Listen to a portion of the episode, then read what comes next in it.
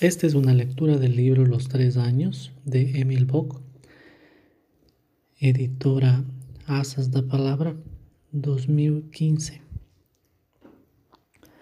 Segunda parte, Viernes Santo. A medida que la semana del silencio se hace realmente silenciosa, la actitud de Jesús parece modificarse su voluntad luchadora no es más visible. Entre la medianoche y la aurora en el Getsemaní, irían a prender a aquel que Judas besase, pero él ya no se defiende. Tampoco permite que Pedro se interponga. Así, vemos Jesús maltratado por manos rudas llevado de un lugar para otro de la ciudad. Aparentemente se muestra incapaz de escapar de la crueldad de aquellos que lo flagelan, que lo coronan con espinos, que le escupen y golpean en su rostro. El espectador del drama es tomado por la más profunda conmoción y tristeza cuando los verdugos ponen la pesada cruz sobre sus hombros,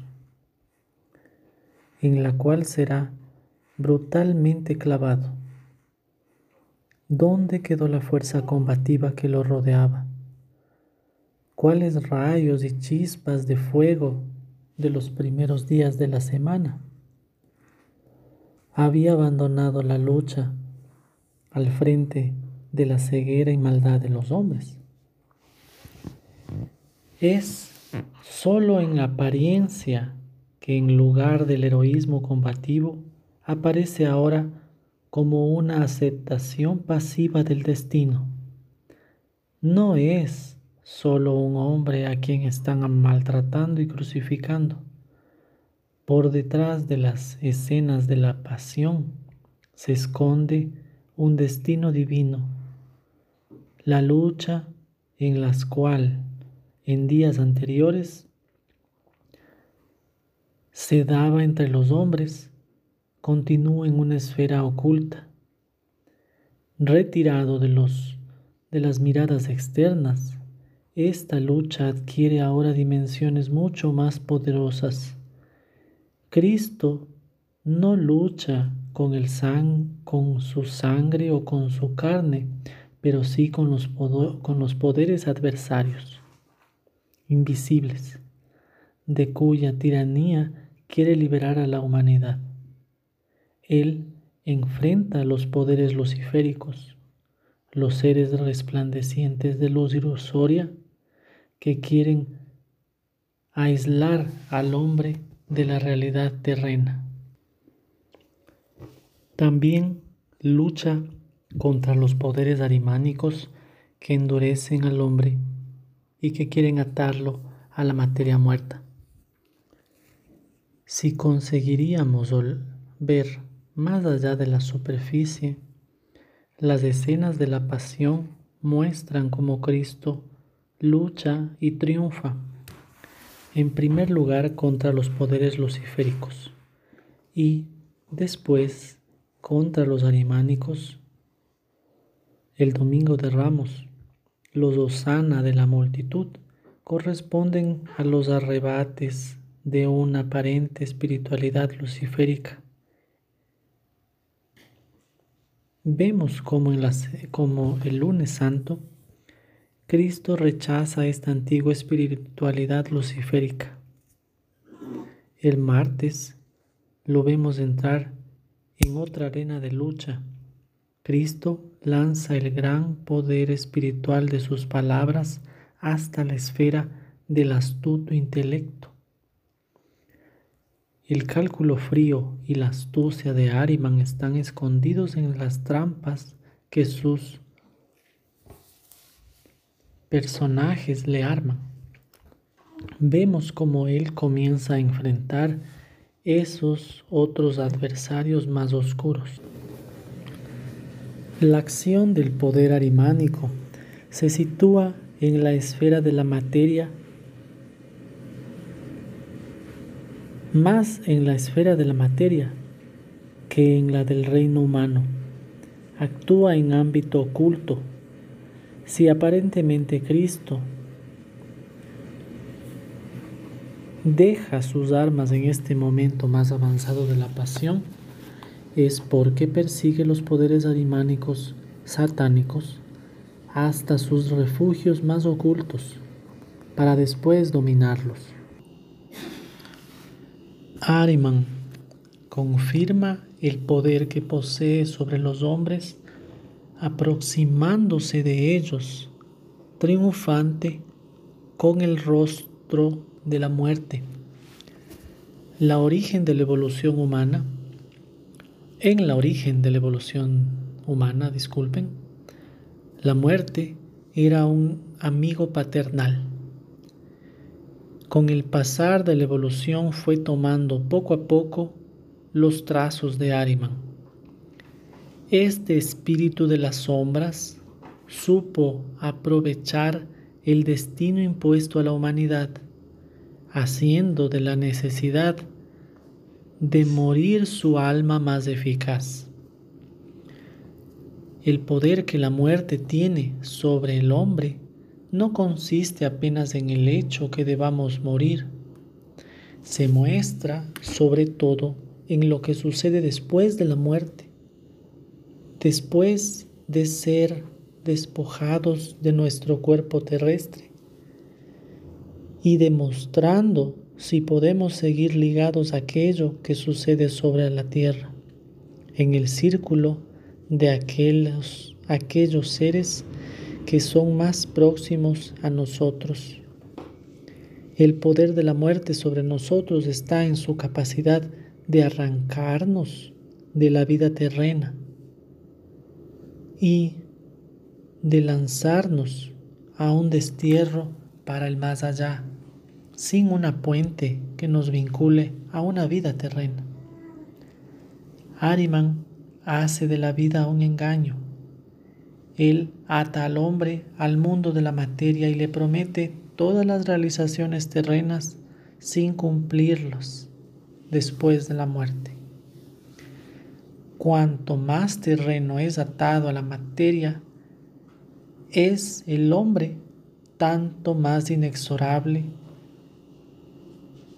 será en su exilio en el más allá. Solo aquellos que durante la vida se hayan firmado en el plano espiritual pueden actuar al más allá de la muerte sobre esta vida terrena.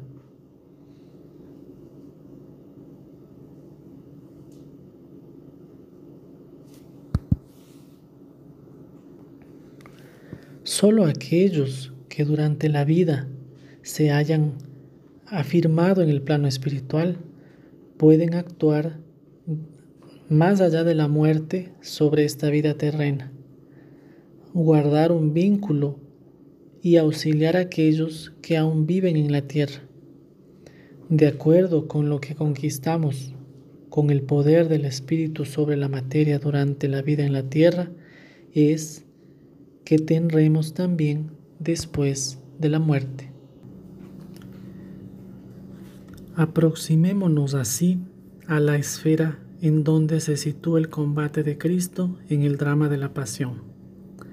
En la medida en que parece entregarse pasivamente a los poderes de quien lo quieren capturar, avanza con mayor fuerza. No se defiende contra los hombres, y no busca evadirse del sufrimiento y de la muerte exterior. Hace mucho más de que defenderse contra el poder arimánico satánico que reclama la muerte del ser interior del hombre. Conquista victoria tras victoria sobre ese poder. Cuando en la noche del jueves santo, en la paz del cenáculo, Cristo comparte la cena con sus discípulos. No se tiene la impresión de asistir a un combate. Sin embargo, qué maravillosa victoria de espíritu sobre la materia muerta aparece cuando Cristo toma en sus manos el pan y el vino sujetos a la materia para hacerlos luminosos con el rayo solar de su corazón. Él arrebata los poderes de las sombras de la creación terrena para transformarla en cuerpo y sangre de su ser luminoso. Si ahora Cristo, que está aún en su cuerpo, puede impregnar con su alma los elementos terrestres y hacerlos luminosos, podrá hacer aún más cuando esté muerto en la cruz.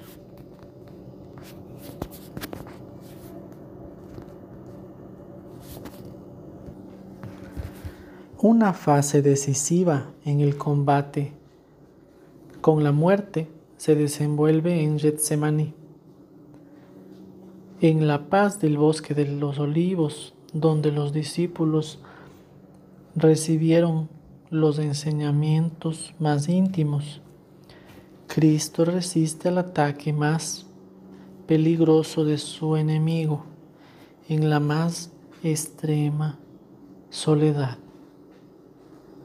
La comunidad maravillosa que Cristo acaba de fundar en el cenáculo para la salud de la humanidad no interviene a su favor, pues la conciencia de los discípulos no está a la altura de la situación.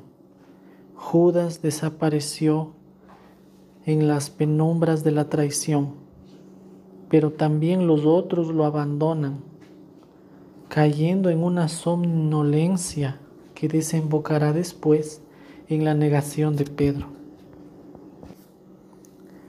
Lo que Cristo enfrenta en el Getsemaní no es una debilidad del alma ni miedo a la muerte. Se comete un error trágico al pensar que Cristo en el Getsemaní reza para librarse de la muerte no es el temor a la muerte que persigue Cristo, pero sí a la propia muerte que lo ataca.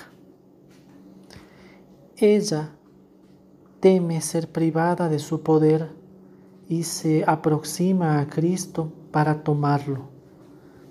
El ángel exterminador extiende su mano hacia él. La muerte quiere sorprenderlo. Este es el misterio del combate en el Getsemaní. La muerte quiere llevarlo prematuramente antes que Cristo haya concluido su obra y su espíritu haya permeado plenamente su cuerpo terreno. La muerte espera apoderarse al menos de una parte de su ser. Durante tres años, el fuego solar de su yo divino ardió en su cuerpo, en su alma. Los envoltorios humanos sobre este fuego interno ya los habían consumido y ya estaban casi reducidos a cenizas.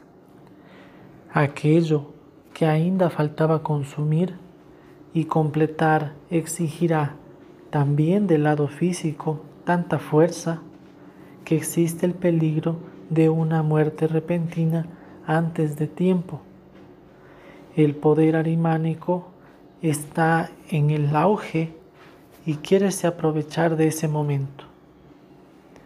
Lucas, el médico, describe la escena con exactitud. Las palabras que emplea son precisas estado en agonía, él rezaba más intensamente.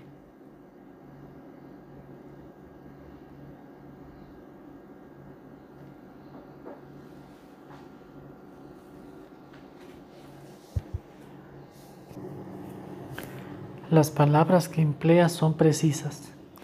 Estando en agonía, él oraba más intensamente. Desde el punto de vista médico, la fase de la agonía precede a la fase de la muerte. Lucas aumenta. Su sudor divino se convirtió como gotas de sangre que corrían hasta la tierra. Este es un claro síntoma de agonía. Él resiste victorioso a la muerte. Aún no había llegado el momento. Cristo reza y lucha con una intensidad que sin duda jamás fue igualada sobre la tierra para poder mantenerse en su cuerpo. Cuando sobre la cruz Él dice, tengo sed, sus palabras que parecen ser una debilidad son como un eco de esa lucha. Permanece fiel a la realidad terrestre hasta el último momento en que entrega su alma. No quiere una muerte que sea una simple paz, un simple paso para el mundo espiritual. Quiere, después de la muerte, seguir unido a la tierra. En esto consistirá su victoria sobre la muerte. Cristo lucha para unirse con mayor profundidad aún a la sustancia terrena, con la cual estuvo ligado por su cuerpo. Va a completar a fondo su tarea y no dejará nada al príncipe de este mundo. Arima, quien ya pensaba poseer de manera definitiva todo el dominio de la materialidad terrestre. Finalmente Judas se aproxima para darle el beso de la traición, ayudándole con eso a resistir al poder satánico y evitar una muerte prematura. Los otros discípulos que son fieles a Cristo en la realidad lo abandonan.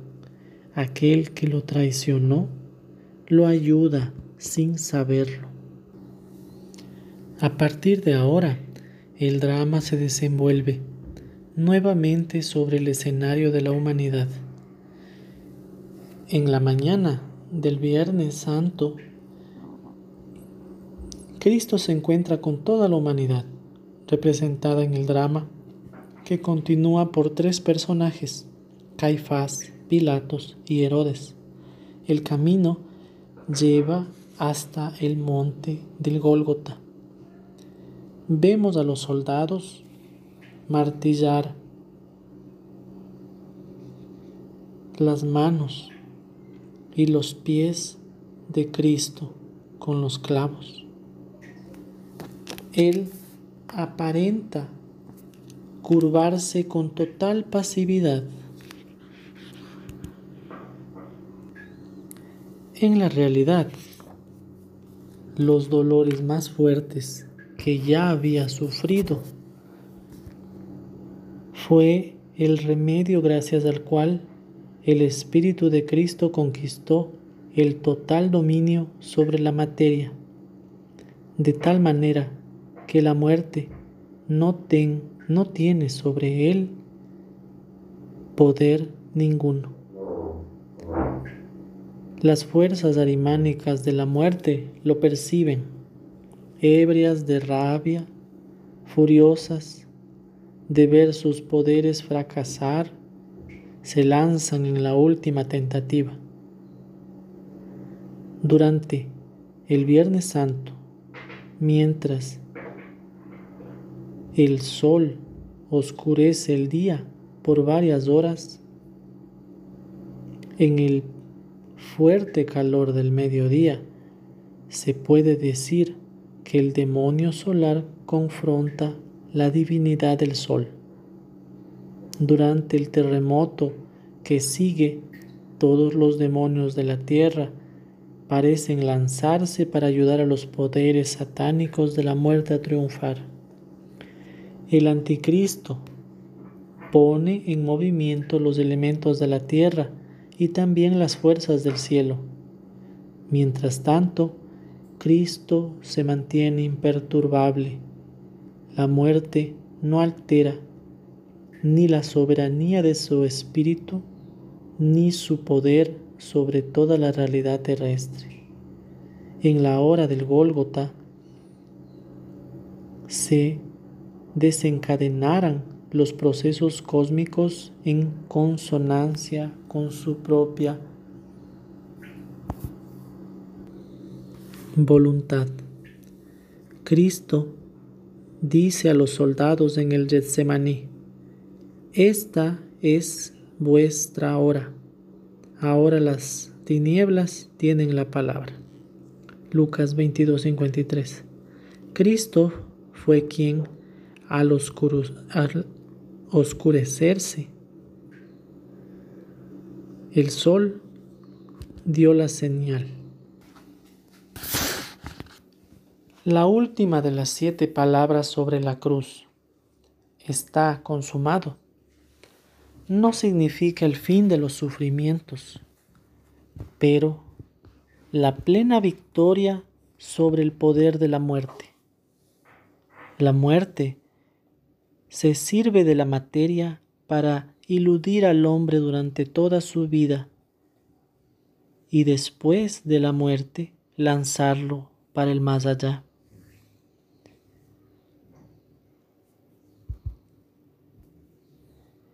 En cambio, Cristo, al morir, se dirige directamente hacia la tierra. Su alma permanece unida a la sangre que fluye de sus, de sus heridas. Con la sangre de las heridas del crucificado se derrama su alma sobre el cuerpo de la tierra. Cuando un hombre pierde su sangre, los caminos de la sangre y del alma van en sentidos opuestos. Aquí el alma acompaña la sangre. Después el cuerpo es depositado en la tumba. La tierra se estremece y se abre para recibir el cuerpo de Cristo. El alma acompaña el cuerpo cuando se deposita un cuerpo humano en la tumba, los caminos del cuerpo y de la alma van en sentidos contrarios. Aquí el alma sigue el mismo camino hacia la tierra. Este es el grande sacrificio cósmico que el amor de Cristo puede consumar en favor de la tierra. La muerte no puede impedirlo. La tierra acoge el cuerpo y la sangre de Cristo, recibe la gran comunión porque la muerte perdió su poder sobre aquel que murió en la cruz. Ahí fue incorporado al conjunto de la existencia terrena un fermento o remedio, medicina para la espiritualización de toda la realidad material terrestre. Después de la muerte de cada ser humano, ocurre durante tres días algo como una pausa sagrada en el destino. En estos tres días, la muerte se afirma una vez más en su poder implacable sobre el ser humano. Después de haberse desprendido el hombre de su cuerpo físico, también se disuelve su cuerpo etérico o vital para dispersarlo en el cosmos. En el Gólgota, el cuerpo de Cristo en la cruz irradia luz, abriendo una perspectiva para la resurrección. El poder de la muerte no podrá disolver su cuerpo etérico al tercer día. Gracias al poder que Cristo guardó sobre su propio ser, este cuerpo etérico no se alejará de la tierra. Al contrario, ganará más sustancia hasta que el Cristo pueda unirse a todo el terreno. En su corporalidad espiritual, Cristo permanece cerca al hombre tal cual lo habría prometido. Permaneceré con vosotros todos los días hasta el final de los tiempos terrenos. El amor cósmico por por cual Cristo se hizo hombre es la fuerza con la cual venció a la muerte.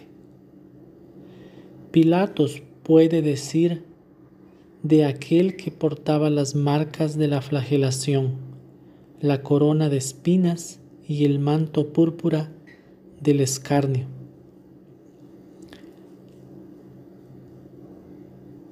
Aquí está el hombre.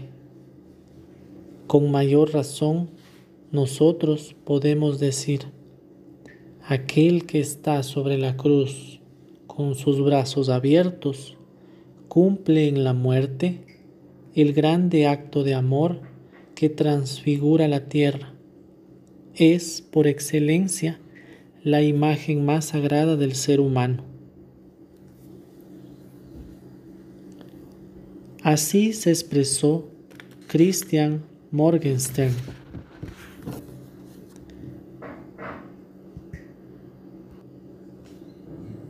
Yo vi el hombre en su forma real.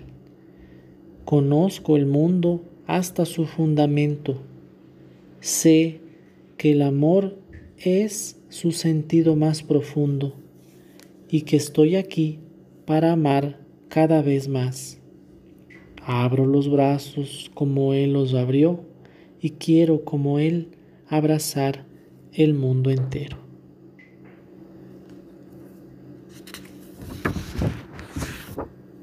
Fin.